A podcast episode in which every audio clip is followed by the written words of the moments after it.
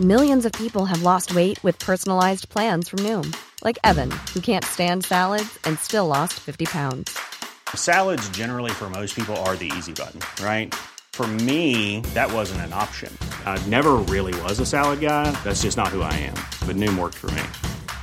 Get your personalized plan today at Noom.com. Real Noom user compensated to provide their story. In four weeks, the typical Noom user can expect to lose one to two pounds per week. Individual results may vary.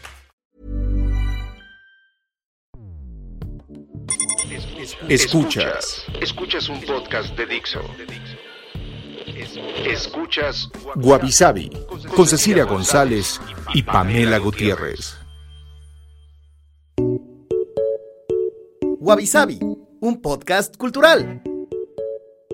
Hoy presentamos Wabi Sabi y la llegada del 666.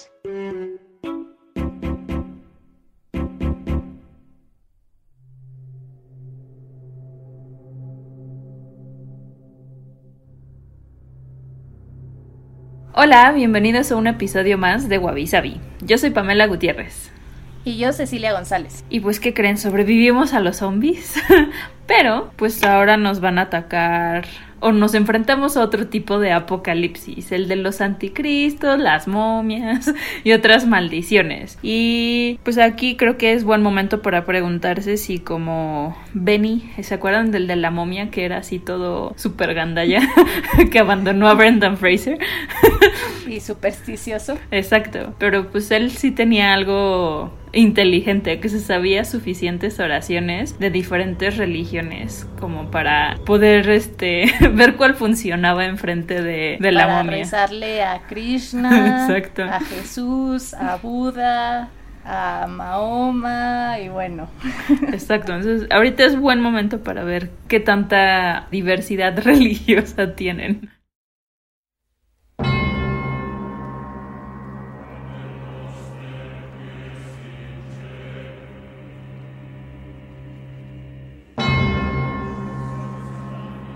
El Apocalipsis, el último libro de la Biblia, fue escrito por Juan el Evangelista y es uno de los textos que más se han estudiado a través de la historia. Se le asocia normalmente con el fin del mundo, con un gran evento que traerá destrucción total.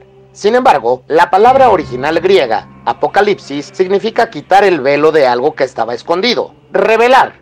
Y este es precisamente el propósito del libro, darnos revelación sobre el final de los tiempos. Algunas de estas revelaciones son el hambre, las guerras, los desastres naturales, la falta de agua, las pandemias, las persecuciones religiosas, la escasez y el colapso de la economía internacional, generando problemas mundiales. Pero ¿cuándo será esto si ya sobrevivimos el 2000 y el 2012? Jim Dixon, una conocida astróloga y vidente estadounidense del siglo XX, predijo que el Armagedón tendría lugar en el 2020. Previamente, predijo que el mundo terminará el 4 de febrero de 1962. Isaac Newton propuso, basando sus cálculos en datos del bíblico libro de Daniel, que el apocalipsis podría ocurrir después del 2050. Varios científicos confirmaron que un asteroide de 1.1 kilómetros de diámetro se dirige a la Tierra y según cálculos se estrellará en el Océano Atlántico el 16 de marzo de 2968. Sabrina Sforza Galizia, estudiando la pintura La Última Cena de Leonardo da Vinci, llegó a la conclusión de que Leonardo había puesto su predicción del fin del mundo el 21 de marzo de 4006. Baba Vanga predijo que el 5078 se llegaría a atravesar los límites del universo. Nostradamus dijo que el 7074 sería la cuarteta del fin del mundo. Así que váyanse preparando y vayan preparando a sus hijos y a los hijos de sus hijos y a los hijos de los hijos de sus hijos y a los hijos de los hijos de los hijos de sus hijos y a los hijos de los hijos de los hijos de los hijos de sus hijos y los hijos de sus hijos de sus hijos de sus hijos de sus hijos. Wabi Sabi. Wabi Sabi.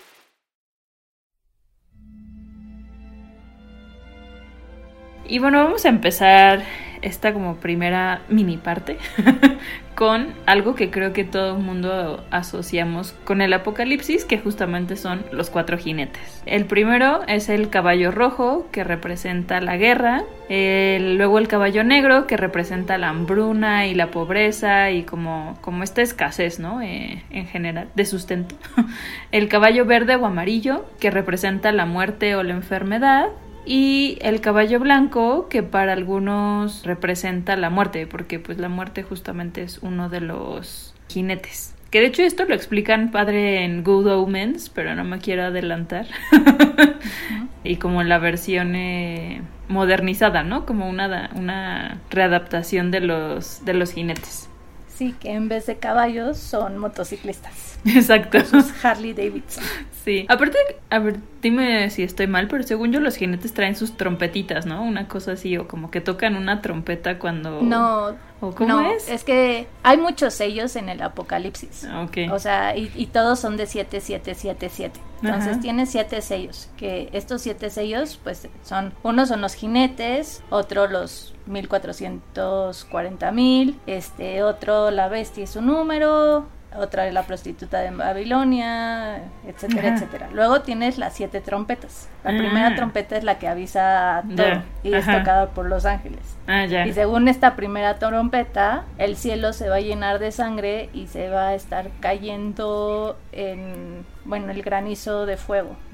Y así, cada Ah, ya. trompeta implica otra cosa. Y luego hay siete copas. Ya. Y, Ah, sí. ya. Mi imagen, la imagen en mi cabeza estaba más cool de los jinetes tocando la trompetita, así como cuando iban a cazar con, ya sabes, con los así. tu, tu, tu. contra los zorros. Sí, no.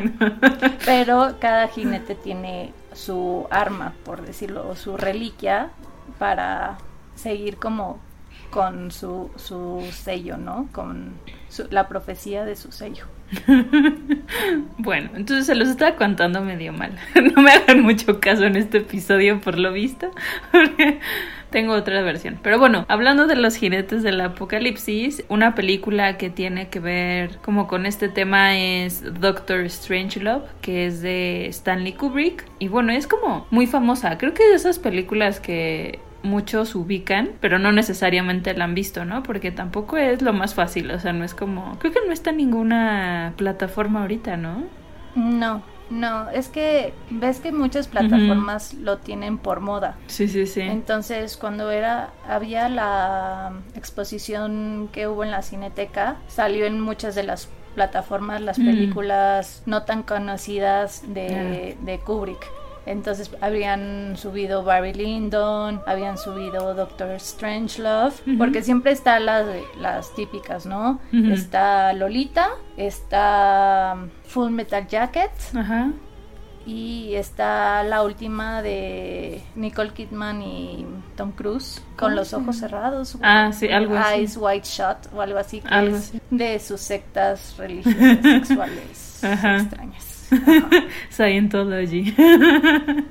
Pero bueno, esta película de Doctor Strangelove, si pueden véanla, porque es como rara, pero es muy buena. Aparte hay muchas partes improvisadas, bueno, como de diálogo y cosas así. Y no sé, está muy interesante cómo la, o sea, cómo quedó al final. Pero está basada en una novela de Peter George que se llama Red Alert o Alerta Roja. Y trata de un general de la Fuerza Aérea de los Estados Unidos que quiere iniciar una guerra nuclear contra la Unión Soviética. Ya más saben de qué época es. Con el objetivo de impedir una, según esto, conspiración comunista en la que quieren fluorizar el agua, ¿no? Para contaminar, bueno, les decían los preciosos fluidos corporales de los estadounidenses. Estadounidenses, perdón. y bueno, este general eh, da la orden sin la autorización del presidente con la esperanza de que el presidente ordene un ataque a gran escala cuando no tenga como otra opción, ¿no? Entonces es como de, ups, la piqué aquí y entonces ya es como demonios, ya tenemos que ir all the way. Sí, ya, ya no hay vuelta atrás. Exacto. Pero bueno, el punto es que el general este pues desconoce que los soviéticos cuentan con un dispositivo del fin del mundo, que siempre me gustó eso, suena así súper dramático. Épico. Ajá, exacto. Y que eh, con este dispositivo pues se va a activar automáticamente en caso de que detecte un ataque nuclear sobre su territorio, ¿no? Y entonces es como de, ah, ustedes nos disparan a nosotros, pues todo el mundo se va a morir, ¿no? Más o menos. Entonces... Sí, y es curioso porque esta película es de las pocas comedias, entre comillas, Sí. que ha hecho Stanley Kubrick. Entonces, no es una película tan densa como 12 hombres en pugna de que necesitan resolver el conflicto nuclear entre las dos potencias, ¿no? La capitalista y la comunista, a tal grado que incluso el general se llama Jack D. Reaper, haciéndole un guiño pues a Jack el Destripador. Entonces es curioso cómo está y la verdad vale la pena y sí lo importante aquí son mucho los argumentos. Por eso también incluso a pesar de la época la película fue filmada en blanco y negro para que fuera muchísimo más importante el argumento y las actuaciones más que los efectos o la escenografía de- del cuarto de guerra. Sí, exacto. O sea, porque sí, es un humor también de repente medio como negro, ¿no? O sea, no sé, está chistoso. Me acuerdo de esta escena donde se están peleando dos de ellos y como que les dicen, no pueden pelearse en el cuarto de guerra, ¿no? Cosas- In the war room, no. Sí, exacto. Entonces como que o sea, está simpática y justo, no es lo que usualmente piensas luego luego de Kubrick, ¿no? Así como esta así que dices, ¡ay! Va a salir como con crisis existencial. No sé, un poquito, Sí. pero... Sí, pero no está tan densa como otras películas que tiene este cineasta. Y otra, por ejemplo, recordando un poco los jinetes del apocalipsis, pues tenemos Children of Men, que sabemos que es una película postapocalíptica, que no se sabe si fue por el caballo negro de la hambruna o el caballo amarillo de la enfermedad, pero en 2027 ya llevan 18 años de infertilidad humana global. ¿No? Entonces la civilización está al borde del colapso mientras pues la humanidad se está enfrentando a la extinción y luego pues evidentemente como hay zonas que están sufriendo mucho por estas razones, pues también hay un tratamiento muy importante de la migración, ¿no? Y porque hay tantos migrantes ilegales para buscar mejores oportunidades o para poder este sobrevivir y ves como este los gobiernos estables, que en este caso sería el de Reino Unido, pues tiene toda una política para ir en contra de estos inmigrantes ilegales para seguir teniendo un orden, ¿no?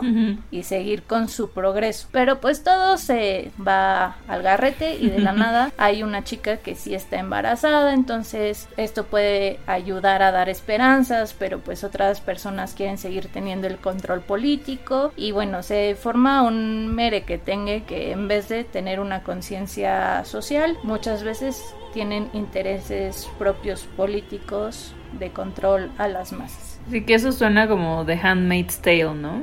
Eh, ¿O qué es? El cuento de la criada de Margaret Atwood, que bueno, ya es una serie, pero que también tiene que ver con temas de infertilidad y cómo eso se convierte como en una herramienta justo, ¿no? De poder y de controlar a, a las Sí, a- personas. a, Sí. la sociedad. Ujú. Y bueno, saben que esta película fue dirigida por Cuarón y tiene un épico traveling de 10 minutos que es bastante impresionante y la misma película está basada en un libro homónimo de la escritora P.D. James que lo escribió en 1992 pero es chistoso que hablan de 2027 y que Ujú. ya llevamos 18 años de infertilidad porque quiere decir que tuvo que empezar en 2009 Ujú. y tal vez ahora lo que llamarían eso sería también que algunos lugares tienen una tasa más alta de aborto que de natalidad, entonces bueno, podríamos decir que ya estamos viviendo en esta distopia creada por P.D. James. ¿no? Ay, no, toda- todavía no, todavía no. Pero bueno, otro también que trata de, de los jinetes es The White Plague o La Plaga Blanca, que es una novela de Frank Herbert sobre una plaga dirigida dirigida genéticamente que mata solo a mujeres. Y bueno, esto pues hace que los humanos justamente enfrenten el tema de la, de la extinción porque pues ahora sí que sin uno o sin otro está complicado, ¿no? Sí, y además el ser humano no es como algunos anfibios o algunos peces que pueden cambiar de sexo fácilmente, o sea, orgánicamente. O sea, sí puedes cambiar de sexo a través de una cirugía, pero orgánicamente no es como, ah, bueno, ahora me voy a convertir en, en, mujer para salvar a la especie. Sí, exacto. Sí, no son como los no somos como los dinosaurios de Jurassic Park de Life Finds a Way. y que uno se hace hombre y hay huevitos de dinosaurios. no, aquí no.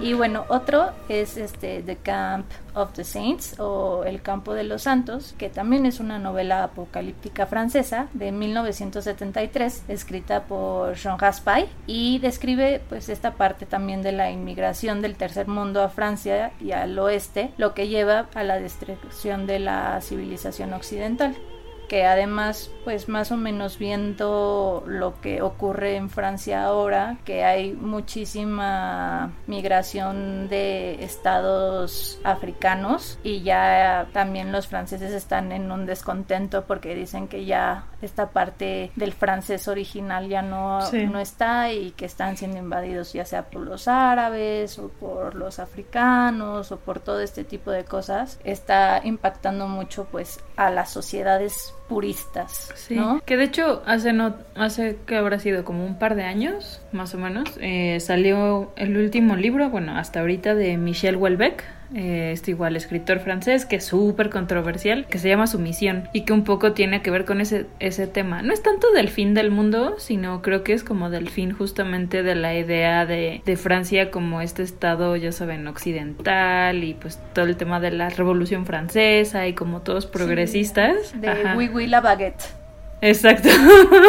y justo tiene que ver con igual inmigración, de que terminan teniendo un gobierno musulmán, o sea, pero religioso, y entonces todos los franceses tienen como que decidir, ¿no? Si hacerse a eso de que está planteando el gobierno o pues sin rebelarse o irse o qué onda. Y bueno, ahí los temas controversiales tienen que ver con que el personaje principal es un hombre y él está al final como que feliz porque ya tiene a muchas esposas y que las mujeres como que fácilmente se someten. Obviamente lo hizo a propósito, pero pues está interesante la verdad y escribe muy bien. O sea, es un señor que no particularmente me cae súper bien. no concuerdo con sus ideas, pero... Pero pues al final él quería crear drama y polémica y al final lo logró. Sí. ¿No? Cumplió con su objetivo. Exacto. Pero bueno, es también más o menos de ese tema.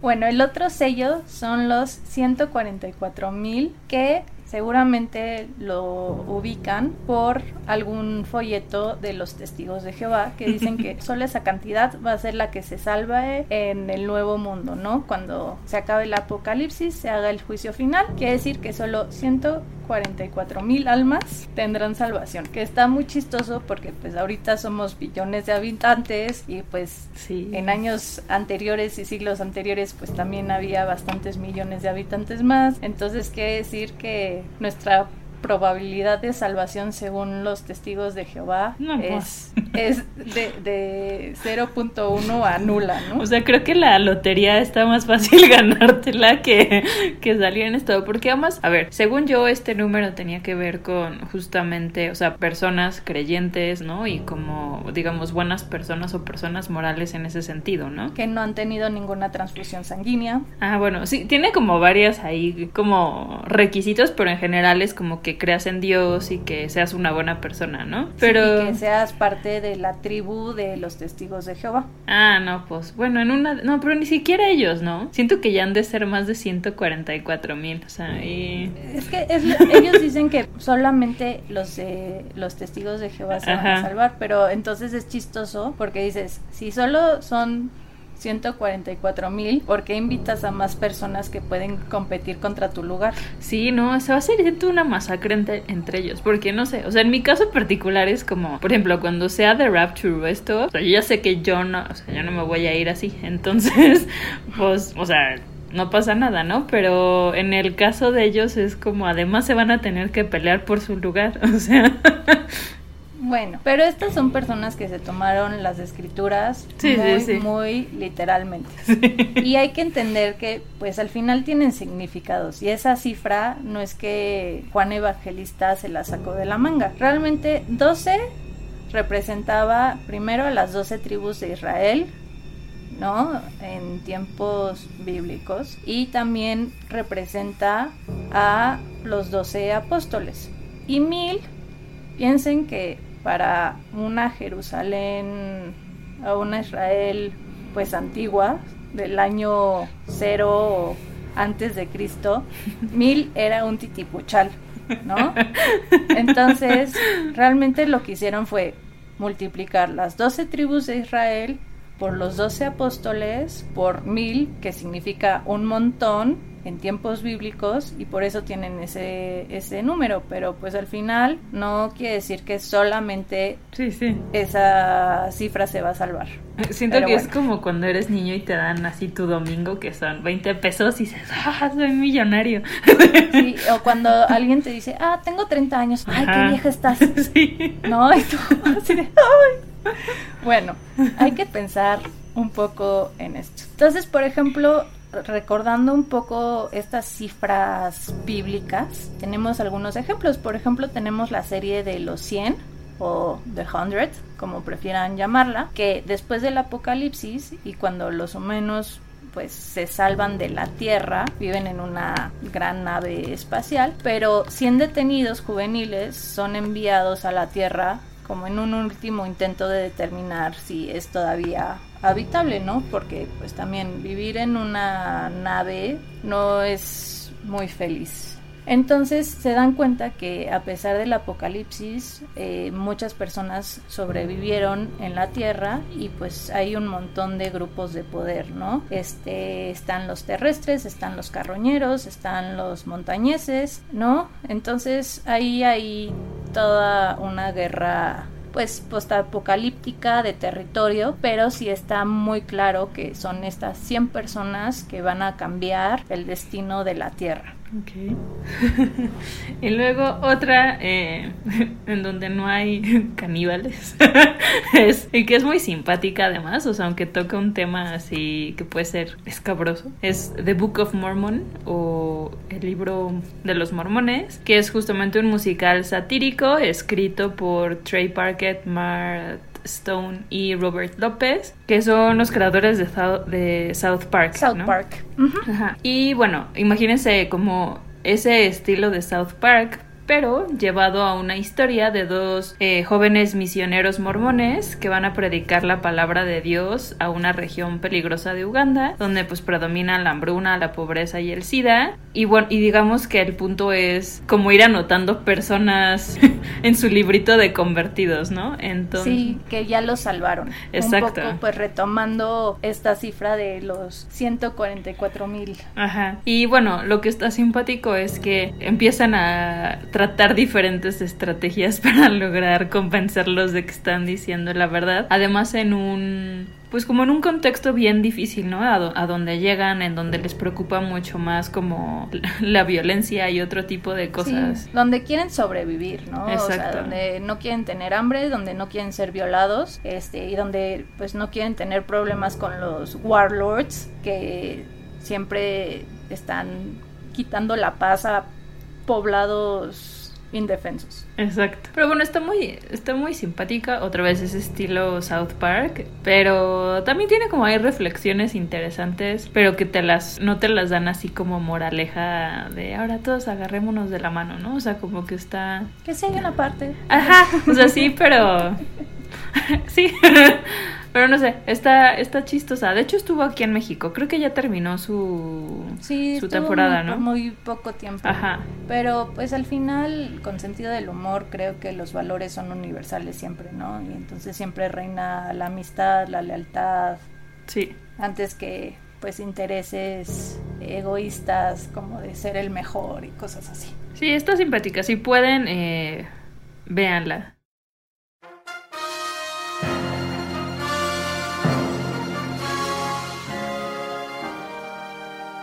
Ever since I was a child, I tried to be the best. So what happened? My family and friends all said I was blessed. So what happened? It was supposed to be all so exciting to be teaching of Christ across the sea, but I allowed my faith to be shaken. Oh, what's the matter with me? I've always longed to help the needy, to do the things I never dared. This was the time for me to step up, so then why was I so scared? A warlord who shoots people in the face. What's so scary about that? I must trust that my Lord is mightier and always has my back. Now I must be completely devout. I can't have even one shred of doubt. I believe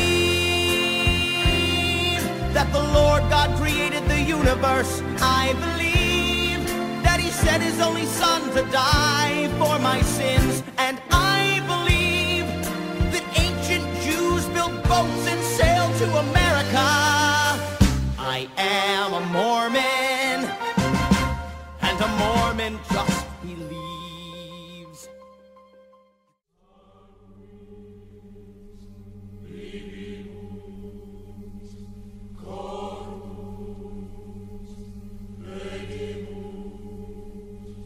Otro de los sellos es la bestia y su número, que la bestia puede ser el diablo, la serpiente, el dragón y el número pues ya saben que siempre es el 666, ¿no? que también pues va a, a representar al anticristo. Y en la Biblia también semióticamente pues 666 no solamente puede ser un año o un número que signifique algún gobernador, pero pues de por sí 6 significa la imperfección y pues 666 es la imperfección al extremo. Por mil. Y, sí, por mil. Entonces podríamos hacer 6 millones 666 mil 666. Eso estaría muy, muy cañón. Sería una imperfección muy cañón.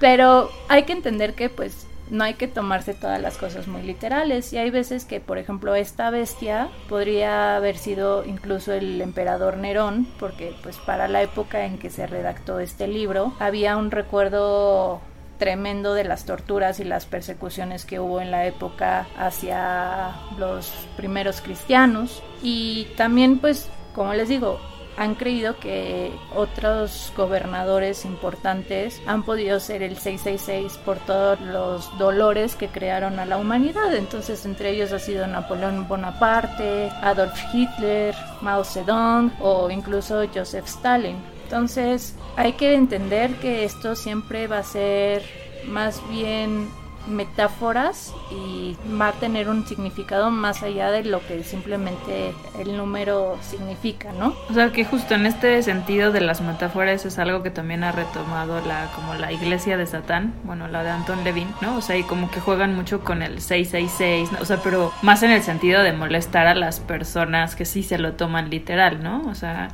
y justamente, eh, ya saben, tienen sellos o como estatuas y cosas así con ese símbolo, no porque digan, ah, estamos así invocando al, a Satanás o alguna cosa por el estilo, sino más bien pues para molestar, o sea, porque bueno, eso, esa iglesia particularmente es más bien como una crítica, ¿no? A, la, a lo más feo de la religión, digamos. Y bueno, es que ahorita me acordé que un día justo iba con mi novio caminando en la noche y traía su chamarra con parches de como este tipo de bandas de black metal y que alguien le gritó como ya hacen pan sin levadura, maldito satánico.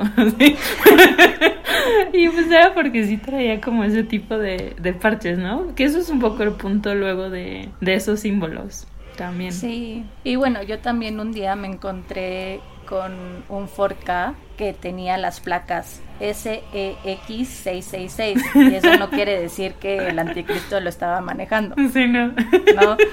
Porque además era un Forca, o sea... Y aparece así como de, no tiene nada que ver una cosa con la otra, pero bueno.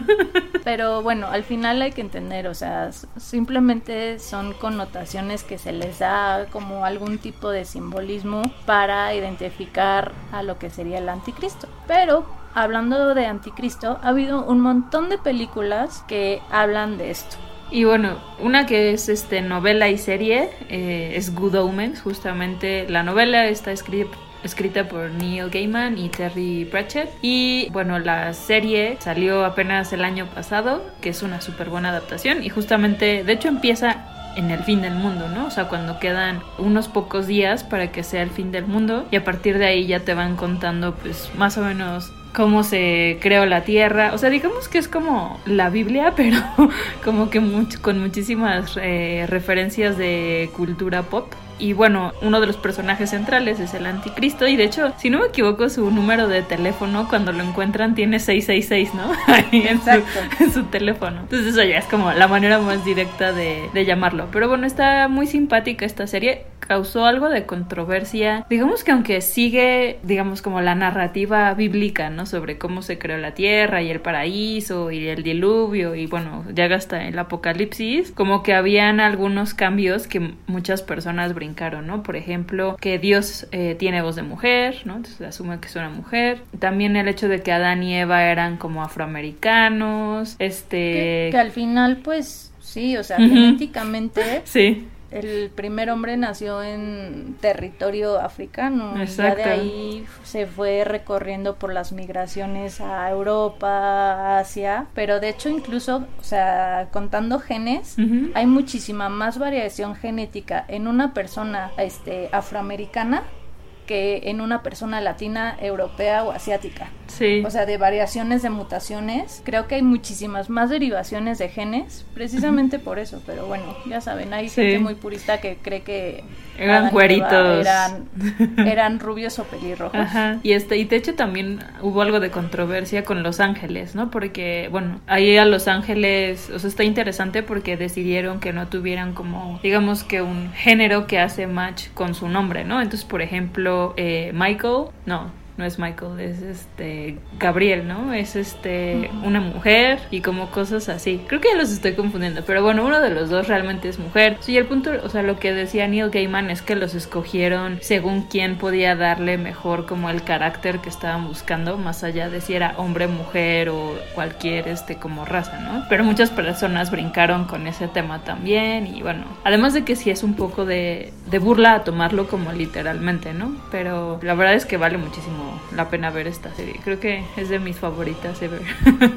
sí, y bueno, también está muy bien, creo que aterrizada, porque al final esto del bien contra el mal enseña que hay muchas aristas, ¿no? Sí. Entonces, un demonio no solo tiene que ser malo, un ángel no solo puede ser solo bueno y obediente, tonto, ¿no? Sí, exacto. Entonces, bueno, a mí me encanta y además el sentido del humor sí. vale mucho, mucho, mucho la pena. Luego tenemos, por ejemplo, a Constantine, que es esta película, serie, cómic que habla de la vida de John Constantine, que es este detective de lo oculto, timador, fumador, que al final pues le queda estar justo a través del fin del mundo entre lo bueno y lo malo.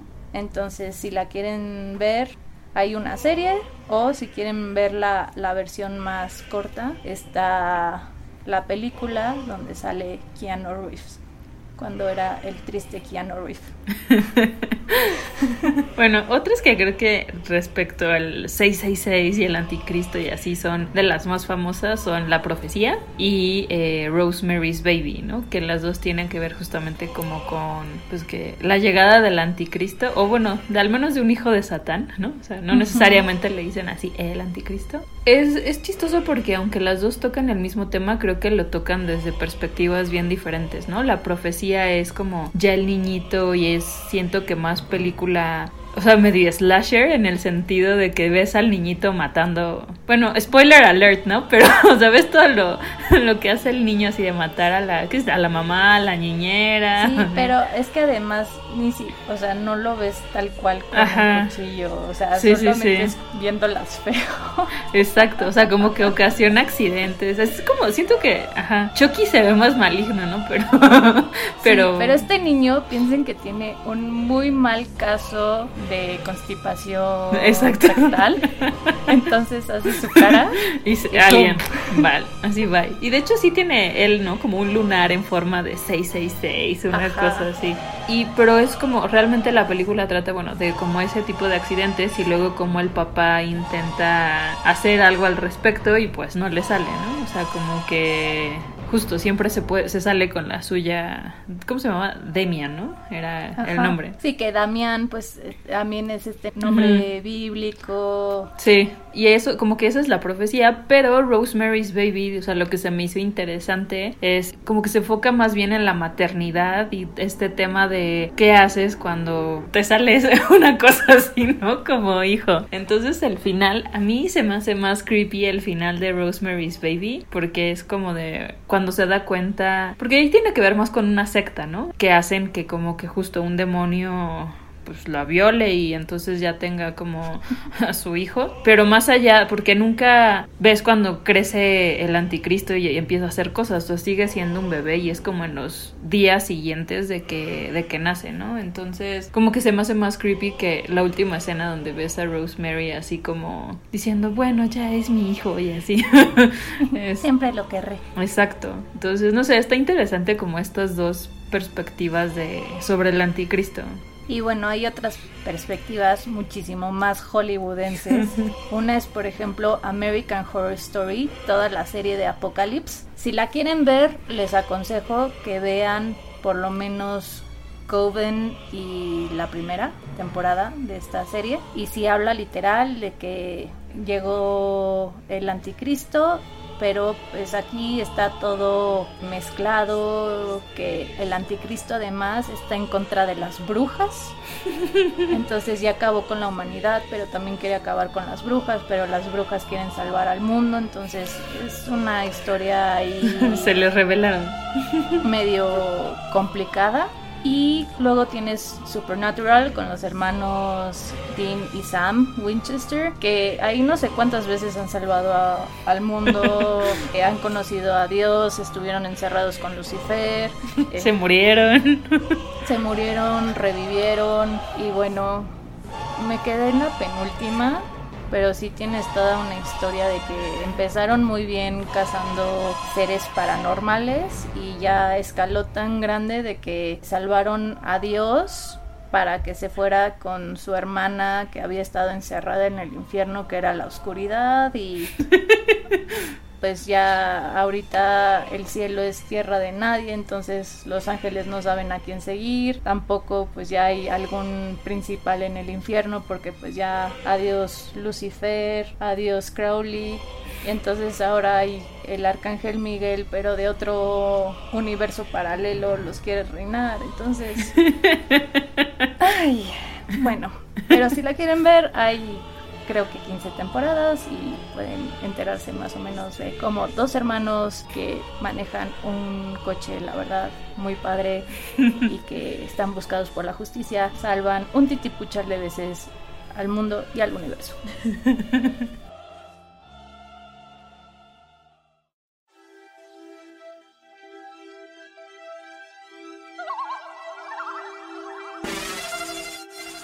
Uno de los sellos es la prostituta de Babilonia y pues también se le conoce como la ramera o la gran ramera o bueno, lo que quieran hablar, ¿no? Y bueno, hay un montón de, de interpretaciones sobre qué significa este sello, ¿no? Y por qué al final tiene que ser pues una prostituta. Entonces, muchas veces apuntan que se refiere a la Jerusalén terrenal, que contrasta con la Nueva Jerusalén, que la Nueva Jerusalén sería como la tierra prometida, ¿no? Ya después del juicio final, el, paraíso. Y bueno, las siete colinas en las que está sentada son las siete colinas de la caída de Babilonia, bueno, de Jerusalén en la caída de Babilonia. Y bueno, también sus vestimentas son muy similares a las que usaban los sumos sacerdotes en el templo de Jerusalén. Pero por ejemplo, otras personas como los exegetas este, consideran que Babilonia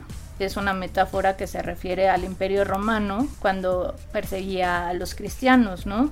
Y un poco pues asemejaba a los gobernadores romanos a las prostitutas porque eran brutales, codiciosas, lujuriosas, paganas. Luego, por ejemplo, en el siglo XVI, en la época de la Reforma, eh, Martín Lutero eh, y John Knox consideraban, por ejemplo, a la Iglesia Católica como la misma ramera, por lo mismo de que, por lo que pasó que ya buscaban más en vez de ser la iglesia que ayudara a todos y pues difundiera el mensaje de Dios, se iba más por esta tendencia oscura de dinero y de vender perdones y tener varias cosas, ¿no? Eh, y bueno, también otras personas consideran a esta a este personaje a Lilith que bueno en la religión cristiana católica no se habla de ella pero por ejemplo en la religión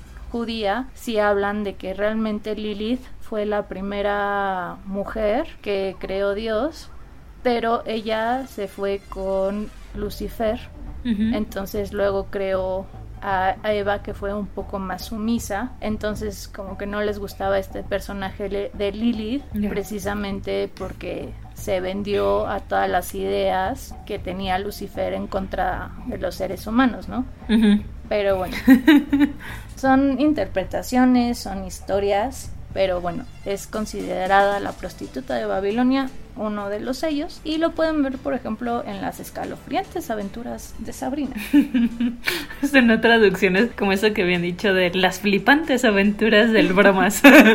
Así, The Chilling Adventures of Sabrina Spellman.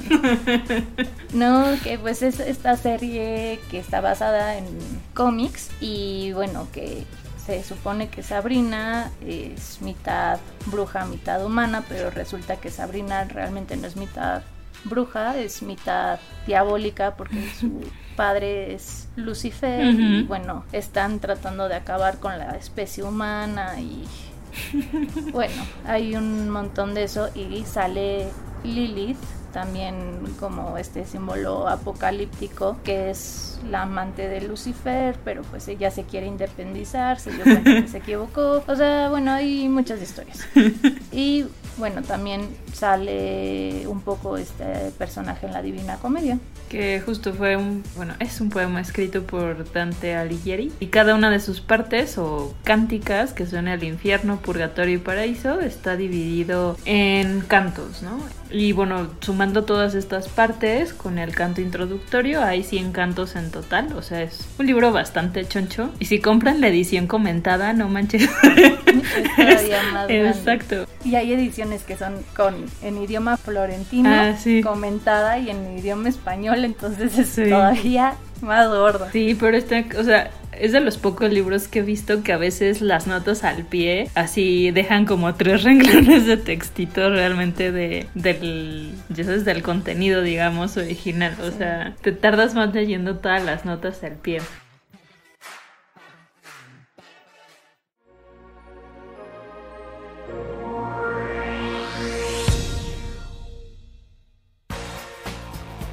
Y bueno, otro de los sellos, y aquí vamos a poner varios, son La mujer vestida del sol, El niño y El nuevo mundo. Suenan a, cartas de tarot. sí, un poco, ¿no? Y bueno, voy a leerles este pedacito.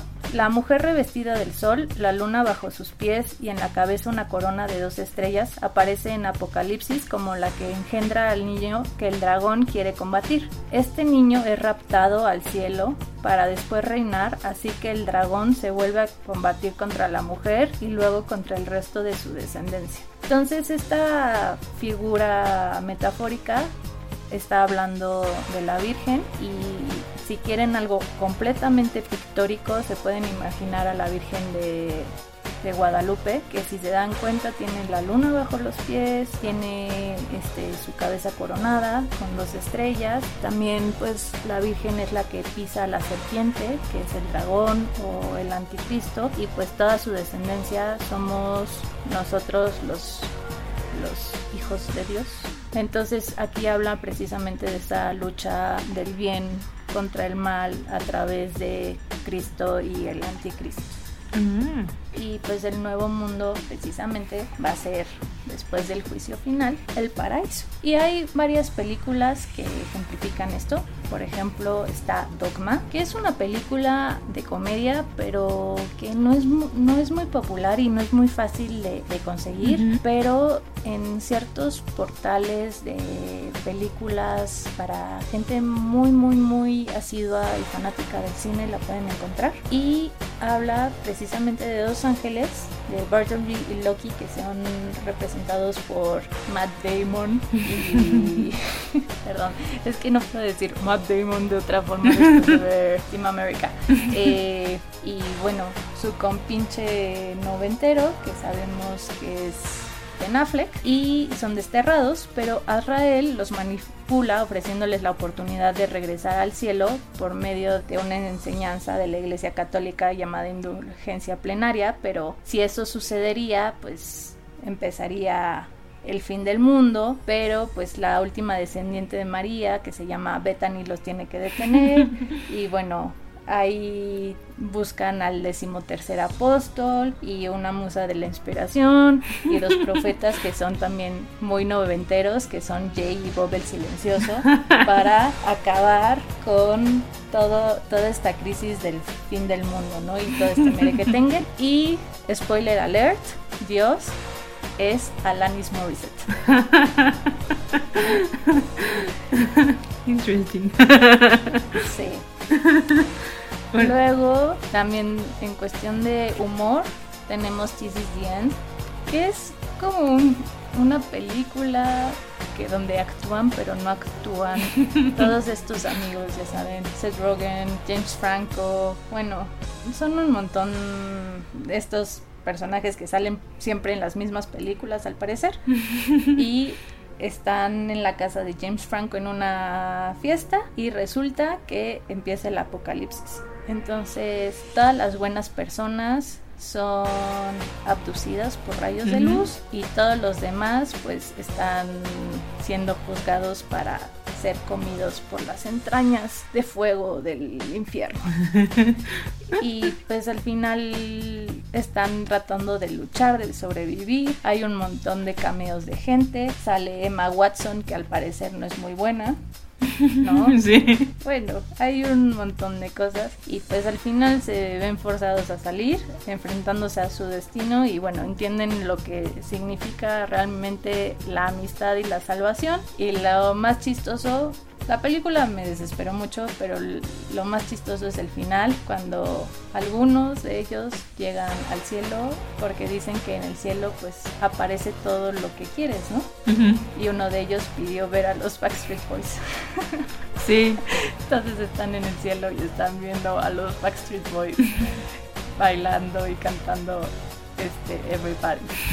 De hecho, sí, o sea, como que hay muchas personas que conozco que así amaron esta película locamente y la han visto 5500 veces. Y en lo personal no me encantó tanto. O sea, como que... O sea, siento que hay unas justo como de, de ellos mismos que son justo, ¿no? Como de estas stoner movies que de repente me desesperaron más. O sea, esta me desesperó menos, pero... Sí. No es mi estilo. Y por esas fechas salió justamente otra, que ahí sí siento que es más mi estilo, que es The World Ends, y que es justamente la última del Cornetto Trilogy, que ya hemos estado hablando porque hablamos de Shaun of the Dead. Y justo es el mismo equipo, o sea, el director es Edgar Wright, y salen Simon Pegg, Nick Frost, y repiten así como Martin Freeman, Rosamund Pike, o sea, como los mismos personajes de... No son los mismos personajes, los mismos actores, eh, ¿no? Y con ajá. otros así como roles. Pero bueno, The World Ends trata de un hombre inmaduro de como 40 años que tiene una crisis existencial y siempre está recordando así como los viejos tiempos y las buenas épocas y algo que que siempre trae en la cabeza es que cuando salieron de la preparatoria y querían hacer como el bar hopping o como dicen la ronda de bares de su de su pueblo, pero no logran llegar al último porque pues terminan así súper borrachos y pues ya no se distraen y se van por otro lado. Entonces, cumpliendo 40 años, pues decide convencer a esos amigos o ex amigos, ¿no? De, de que vuelvan a intentar hacer ese recorrido de bares. Y bueno, cuando llegan al pueblo se dan cuenta que las personas de ahí pues ya han cambiado. han cambiado y no, lo cual está raro y, y bueno, ya como que desatan el apocalipsis, ¿no? Por decirlo de, de algún modo. Pero la verdad es que está, bueno, a mí se me hace muy simpática. Debo decir que de la trilogía de Cornetto no es mi favorita, pero está Sí, es que chistosa. las otras están- tienen más, no sé, como flavor. Pero Ajá. otra vez, o sea, del corneto, pensando en el helado napolitano, no a todo el- o sea, la combinación está bien, pero hay gente que prefiere vainilla fresa o vainilla chocolate. Fresa chocolate. Esta creo que tampoco está tan fácil de encontrar en, en plataformas. Las otras de la trilogía creo que sí, pero esta en particular creo que no. Se tardó de hecho mucho en llegar, como que ya, ya no hizo tanto ruido en México.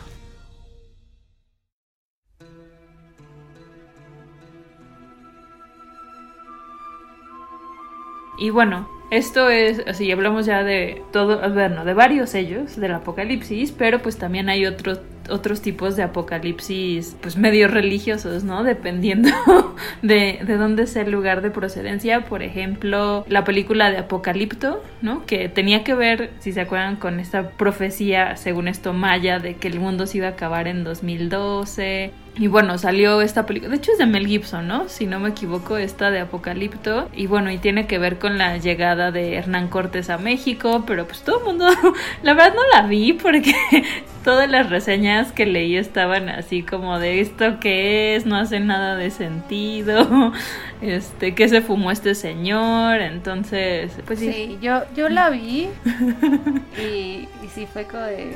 "Ah".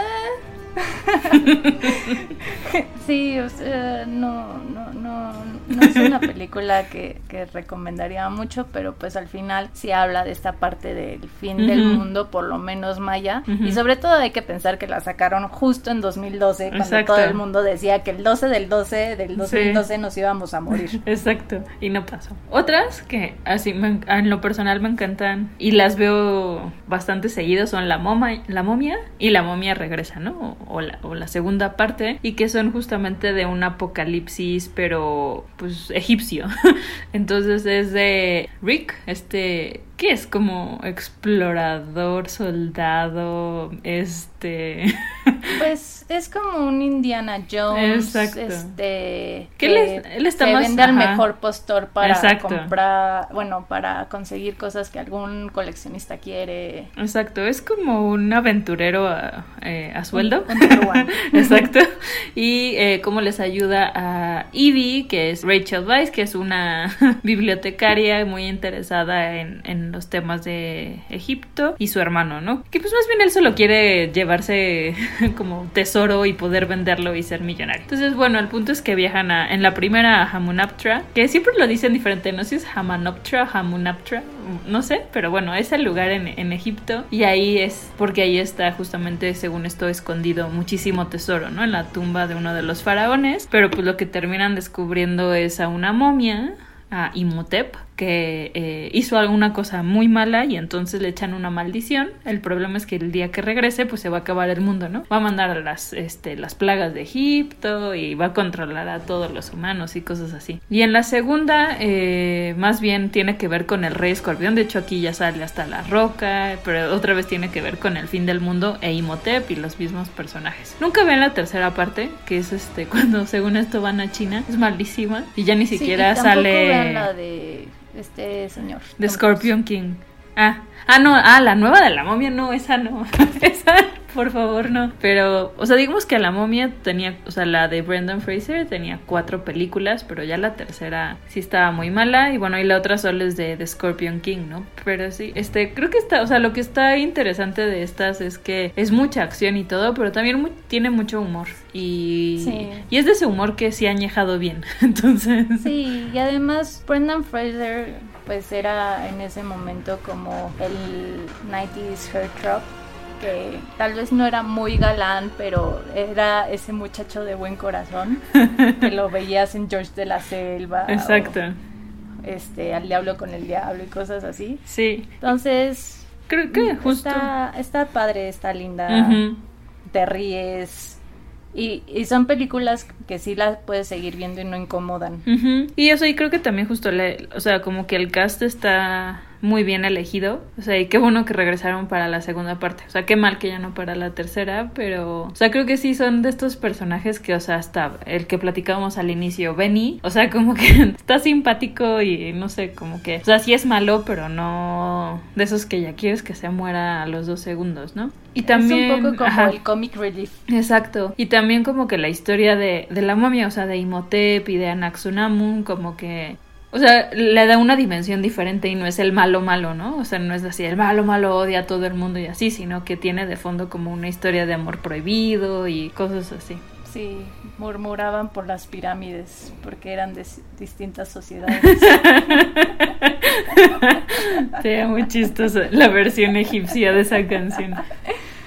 Ay, Pero, por ejemplo, otros de fin del mundo tenemos Thor Ragnarok, que Ragnarok es literal el nombre de con, con que se conoce en Asgard, o por lo menos en la mitología nórdica el fin del mundo. Y bueno, la película pueden ver cómo este es el fin de Asgard a manos de Hela, que era la primera hija de Odín y que quiere retomar un poco pues la corona y ya no ser, bueno, vengarse un poco de que la corrieron vilmente de Asgard porque po- era demasiado poderosa y muy inhumana, a pesar Ajá. de que son deidades, pero bueno, Sí.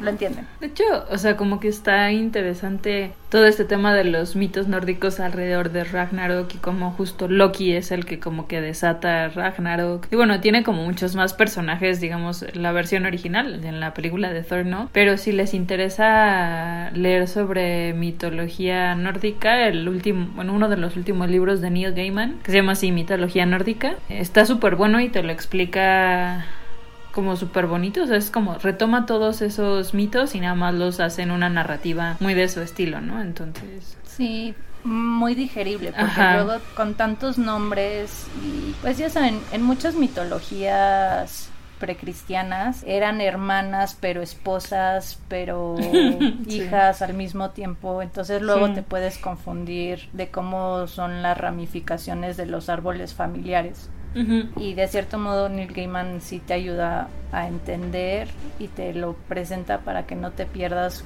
pues en todos estos deslices tremebundos incestuales que hay en la mitología. sí. Y bueno, otro fin del mundo es el de que quién sabe cómo se, nadie sabe cómo se pronuncia, pero Cthulhu, Chultu, sí, Chulhu, este, Tululu. exacto, así de C, Zulhu, o sea, hay como o sea, hay muchas maneras, bueno, quién sabe, nadie sabe cuál es la correcta, pero eh, es una creación justamente de Lovecraft, ¿no? Y de como su su universo, digamos. Y bueno, las profecías en su universo dicen que cuando el ciclo cósmico termine, el gran Cuchulu, Chulhu, como quieran decirle. Tululu. Exacto. Despertará de su letargo y va a gobernar la tierra y va a destruir a destruir a quien no pueda no ya valimos todos a quien no mencione las palabras quién sabe qué A ver, voy a intentar. Es Cthulhu, Rale, Laf, Tangi. falafel este ah, Flema. exacto entonces ya valimos todos si alguien sabe cómo decirlo y para salvarse les, les agradeceremos que nos explique pero Sí, sería muy feliz. Pero bueno. Pues eso es todo por ahora, pero pues tenemos que terminar con nuestros haikus freestyle.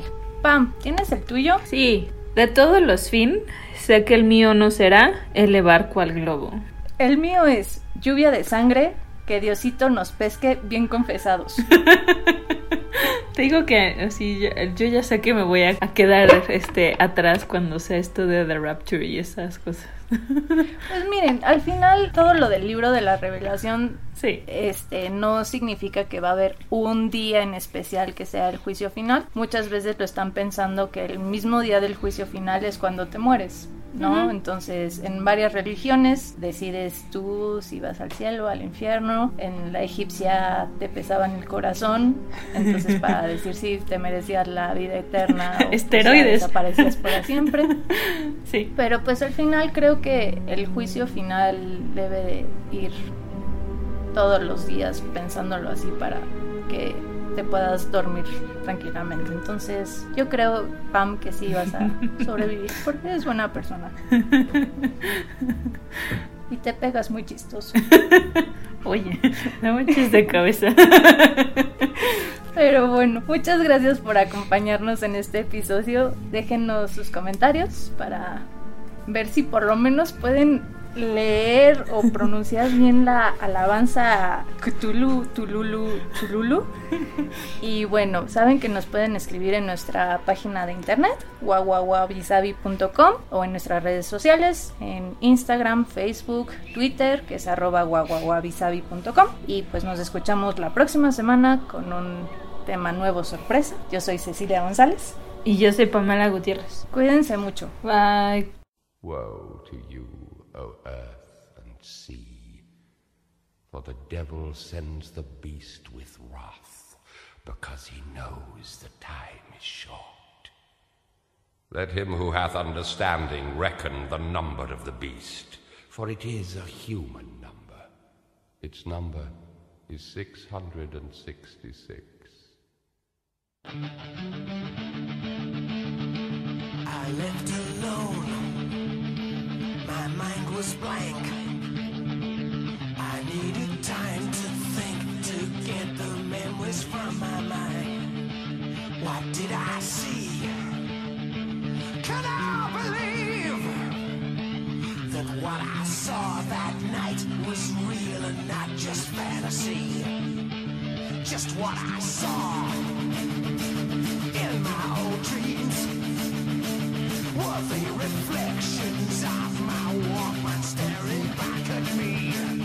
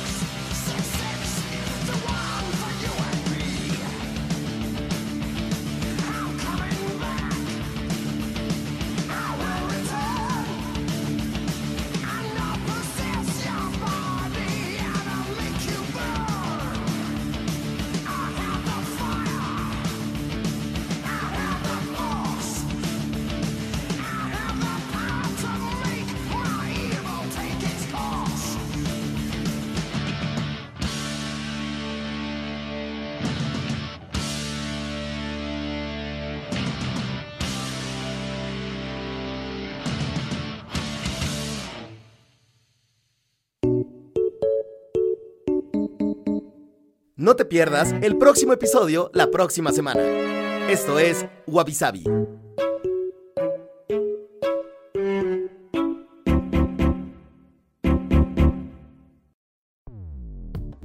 Dixo presentó Wabi con Cecilia González y Pamela Gutiérrez. La producción de este podcast corrió a cargo de Verónica Hernández. Coordinación de producción, Verónica Hernández. Dirección General, Dani Sadia.